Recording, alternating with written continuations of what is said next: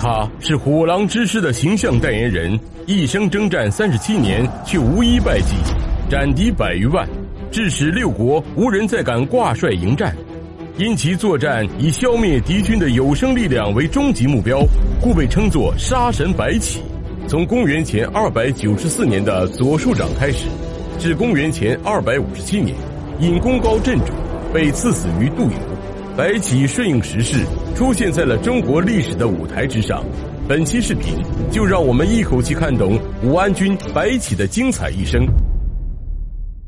白起，秦国梅邑人，战国四大名将之一。他出生在秦昭襄王贯彻商鞅变法、彻底推行军功授爵制的特殊时期。作为时代的产物，公元前二百九十四年，白起已担任了左庶长。领兵攻打韩国新城，白起氏歼灭战也就此开始登上历史舞台。公元前二百九十三年，韩魏联军扼守崤韩，以阻止秦军东进。秦国丞相魏冉推荐白起为主将，出兵攻打韩魏二国。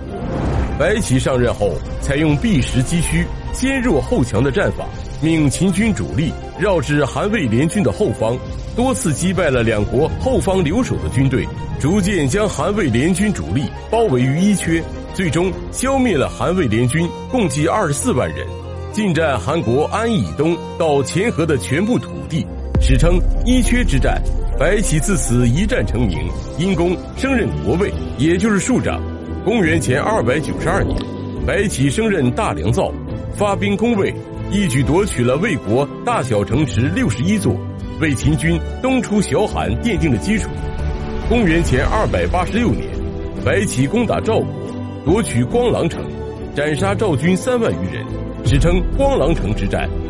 公元前二百八十一年，楚国出现了一位善用弱弓射雁的纵横家，他用楚国过去的光荣历史和今天的耻辱，激励楚顷襄王，派使臣前往各诸侯国进行合纵伐秦。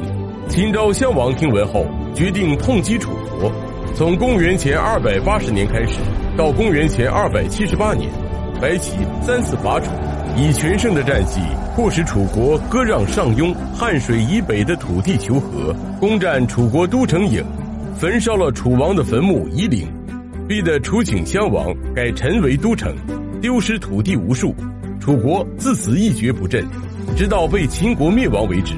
秦国则以郢为南郡，封白起为武安君。白起自此名震天下。公元前二百七十三年，白起率军攻打救援韩国的赵魏联军，大破联军于华阳，虏获韩赵魏三国大将，斩首十三万。之后又与赵将贾演交战，溺毙赵族二万人，史称华阳之战。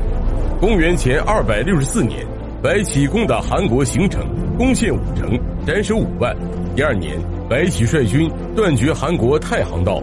公元前二百六十二年，白起攻占韩国野王上党郡，通往都城的道路被全部断绝。韩桓惠王自知上党郡不保，决定将上党郡献于赵国，以达到韩赵联合抵御秦国的目的。赵孝成王与平原君赵胜商议后，决定坐享其成，接受白给的这十七座城池。一边派人去上党接收土地，一边派廉颇率军驻守长平，以防备秦军来攻。这就为秦赵两国日后的长平之战点燃了导火索。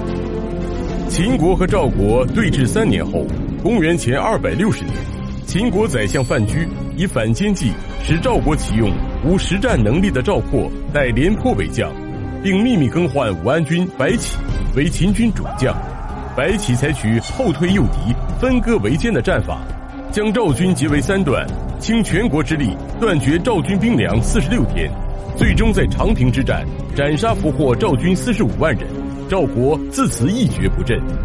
公元前二百五十九年，秦军兵分两路，一路由王和率领进攻疲劳，一路由司马耿率领攻占太平。白起则亲率秦军围攻邯郸，赵国惊恐万分。派苏代用重金贿赂应侯范雎，范雎害怕灭赵后自己地位不保，于是以秦兵疲惫、亟待休养为由，请求允许韩赵割地求和。秦昭襄王应允，白起自此与范雎结下仇怨。同年九月，秦军五大夫王陵再次攻赵，攻打邯郸失利。公元前二百五十八年，秦昭襄王欲以白起为将，再攻邯郸。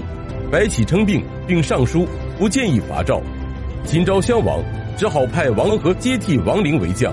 结果，秦国战败的消息还是不断传来。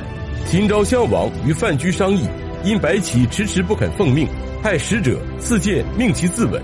公元前二百五十七年，一代名将白起在渡游自杀。秦国官史也只是留下了淡淡的一句“武安君白起有罪”。直到公元七百六十年，唐肃宗将历史上十位武功卓越的名将供奉于武成王庙内，被称为武庙使者。秦武安君白起便是其中之一。同时代被列入使者的只有吴起和乐毅。喜欢的小伙伴请点击加关注，在评论区留下你喜欢的历史人物。我们下期见。